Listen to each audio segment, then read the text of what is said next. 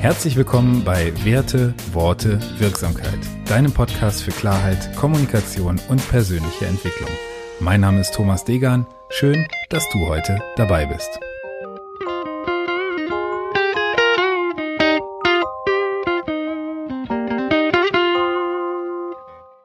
Episode 52. Eine saubere Trennung. Schön, dass du heute dabei bist. Wir sind in der ersten Folge im Jahr 2021. Ich danke dir, dass du mir dein Ohr schenkst und möchte heute in einer kurzen und knackigen Episode wieder auf ein Thema aufmerksam machen, was mir unheimlich wichtig ist. Ich hatte im letzten Jahr mal was zur GfK gemacht, ein Interview mit Birte vom Leuchtturm Eltern und ich möchte heute nochmal an diese GfK-Thematik anknüpfen, weil das, was ich momentan in der Welt, in den Medien, ähm, im Freundeskreis, in anderen sozialen Umfeldern so beobachte, das bringt mich zu dem Gedanken, dass ich Angst habe, dass manchmal einfach die Trennschärfe ein bisschen fehlt zwischen Beobachtung und Bewertung. Was meine ich damit? In der gewaltfreien Kommunikation ist eine der, der Grundannahmen oder eine der Prämissen sozusagen, dass du versuchst, deine Beobachtung von deiner Bewertung zu trennen. Also es geht nicht darum, dass du es immer in allen Fällen schaffst. Es geht vielmehr darum, deine Wahrnehmung irgendwo zu schärfen und zu schauen, ist das, was ich da gerade sage, wirklich Fakt? Also ist das ein was ist oder ist das eine Interpretation, eine Bewertung der ganzen Sachlage? Und das ist immer so ein Thema mit Generalisierungen. Wenn ich nicht spezifisch mich ausdrücke, dann kann mein Gegenüber das, was ich ihm sage, viel, viel einfacher als Kritik aufnehmen. Und das gilt es zu vermeiden. Also ich glaube, dass wir in der Kommunikation und im Zusammenleben mit anderen Menschen viel weiterkommen, wenn wir spezifisch und klar ausdrücken, welche Erwartungen wir haben, was wir ausdrücken wollen und was wir meinen. Ich möchte jetzt gar nicht viele Beispiele bringen, woran ich das draußen im, im Alltag in der Welt so erkenne. Ich möchte dir einfach den Impuls geben, doch einfach mal zu schauen, ob die Dinge, die du wahrnimmst tagtäglich, ob die Dinge, die man versucht dir zu verkaufen oder versucht dir eben zu verargumentieren irgendwo, ob das wirklich ein was ist oder eine Interpretation ist. Und ich bin mir sicher, dass in ganz, ganz vielen Fällen der Interpretationsanteil, also eine Bewertung von Sachverhalten überwiegt. Was meine ich genau damit? Wenn du dir das Wetter beispielsweise anschaust, dann kannst du entweder sagen, es regnet oder es ist schlechtes Wetter. Und es ist völlig klar, was hier die Bewertung ist und was die Realität ist. Nass von oben ist sachlich, Regen und schlechtes Wetter ist eine Interpretation, ist dein Standpunkt zur Situation.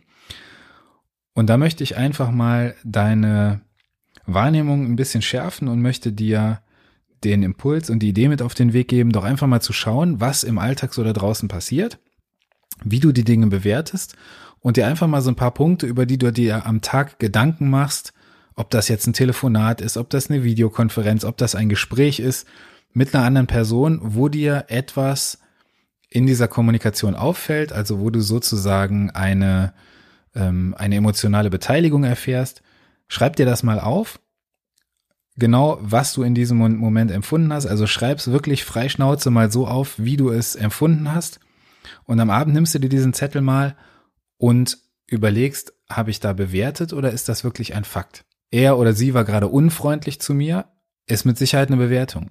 Wenn du solche Bewertungen aufschreibst, dann schau dir einfach mal an, was war denn tatsächlich? Also was hat er oder sie gesagt und was davon hat dich zu der Bewertung gebracht, dass es unfreundlich ist beispielsweise? Oder ich mache immer die Dinge so und so. Also ich erledige Aufgaben immer erst auf den letzten Drücker. Ist eine Bewertung. Und die Frage ist, ob diese bewertende Formulierung für dich dienlich ist. Wenn sie das nicht ist, dann kannst du sie abstellen. Ich erledige Dinge dann, wenn sie erledigt werden müssen. Ist eine andere Aussage, als ich erledige Dinge immer erst auf den letzten Drücker.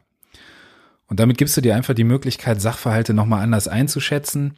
Und auch hier würde ich mit mir selbst anfangen. Also ich würde nicht versuchen, die Dinge, die andere Personen irgendwo ausdrücken, die andere Personen ähm, machen, tun oder sagen, zu bewerten oder zu analysieren und ihnen das dann vorzuhalten, ihnen das zu zeigen und zu sagen, das ist aber jetzt hier bewertend oder das hast du schön beobachtet und dargestellt, sondern fang mal bei dir an und schau mal, wie deine kommunikative Struktur so aussieht. Also in welchen Fällen bewertest du, in welchen Fällen beobachtest du. Und dieses Experiment würde ich dich bitten, einfach mal zwei, drei Tage durchzuziehen und mir vielleicht einfach bis zur nächsten Folge mal eine kurze Nachricht zu schreiben, was das Ganze mit deiner Wahrnehmung von Sachverhalten und was das Ganze mit deiner Kommunikation gemacht hat.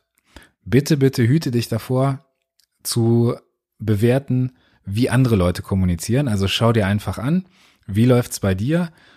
Was macht das mit dir, wenn du Beobachtung von Bewertung trennst? Und wir schauen in der nächsten Folge, was wir mehr damit machen können. Also warum kann es sinnvoll für dich sein, Beobachtung und Bewertung zu trennen? Ich bin mir sicher, dass wenn du die drei, vier Tage das mal selber durchziehst und versuchst, dieses Thema voneinander äh, so ein bisschen abzugrenzen in deiner eigenen Kommunikation, wirst du merken, warum. Ansonsten gehen wir in der nächsten Folge tatsächlich nochmal näher drauf ein. Und äh, deswegen möchte ich dich wirklich bitten, melde dich gern bei mir, ob du das schon mal versucht hast, ob du es regelmäßig machst, was dir dabei auffällt, wenn du es versucht hast. Und bis dahin sage ich erstmal Danke. Ich freue mich auf dein Feedback. Du findest meine Kontaktmöglichkeiten wie immer in den Show Notes. Und worüber ich mich natürlich auch freue, ist eine kurze Bewertung bei iTunes. Wenn du den Podcast noch nicht abonniert hast, dann mach das bitte. Und wenn du Lust hast, diesen Podcast vielleicht jemandem weiter zu empfehlen, der sich auch dafür interessieren könnte, dann bin ich dir unglaublich dankbar. Mach's gut, bis zum nächsten Mal. Ich freue mich, dass du wieder dabei warst. Ich wünsche dir ein großartiges Jahr 2021. Bis dahin, dein Thomas.